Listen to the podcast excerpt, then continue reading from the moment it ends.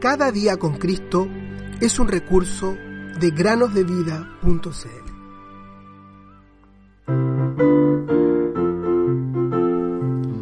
El Señor es mi pastor, nada me faltará.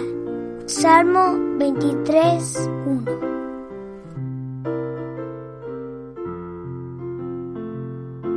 Hola niños y niñas, ¿cómo están? Sean bienvenidos a una nueva meditación en el podcast Cada día con Cristo. Elías fue uno de los profetas de Dios más reconocidos en los tiempos del Antiguo Testamento, y cuando su trabajo finalizó, él preparó a otro hombre llamado Eliseo para llevar a cabo su obra en medio del pueblo. Eliseo siguió a Elías hasta que Dios lo llevó al cielo, en un torbellino, sin morir como lo hacen otras personas.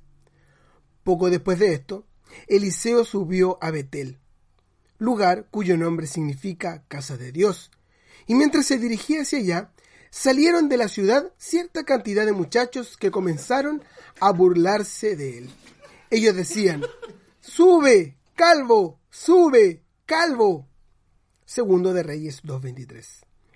Estos niños, evidentemente, conocían o habían escuchado que Elías había sido arrebatado al cielo en un torbellino, y ahora, con un espíritu malcriado, le gritaron burlescamente a Eliseo, el siervo de Dios. Pero verdaderamente es algo muy, muy serio burlarse de alguno de los siervos de Dios, o buscar hacer mofa de ellos.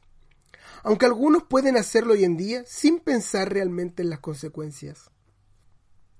En este caso, vemos cuánto le molestó a Dios, pues luego de que Eliseo maldijo a estos muchachos, Dios permitió que dos osos salieran del bosque y despedazaran a 42 de ellos. Esto debe ser una advertencia para todos los niños, de que no debemos burlarnos de los siervos de Dios, pues Él ve estas cosas y, aunque quizás hoy en día no va a enviar un juicio como lo hizo en aquellos días a través de los osos, sabemos que es algo que no le agrada para nada. Tampoco debemos despreciar la verdad o las verdades que hemos escuchado de los labios de los siervos del Señor. Estos niños salieron de la ciudad de Jericó, la cual era una ciudad maldita.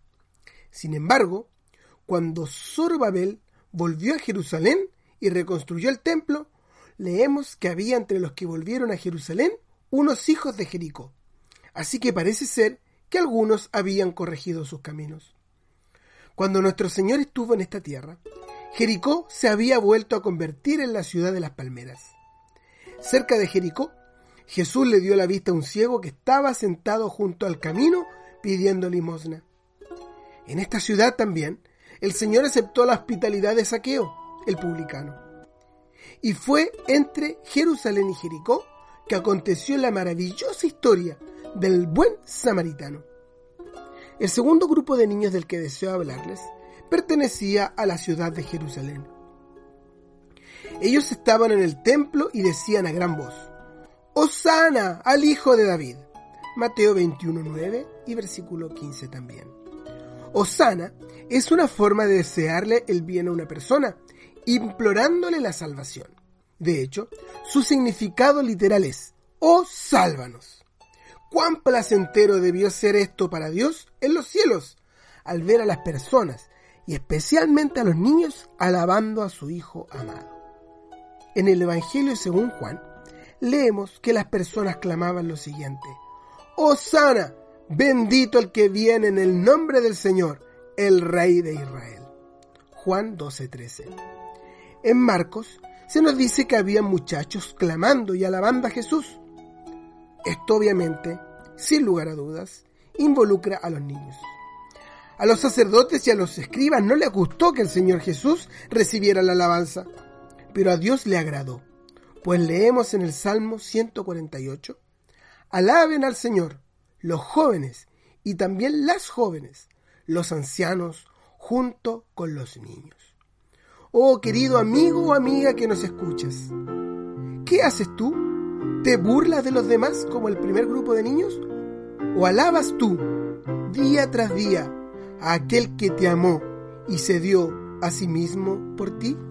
Puedo confiar en el Señor, Él conmigo está. Puedo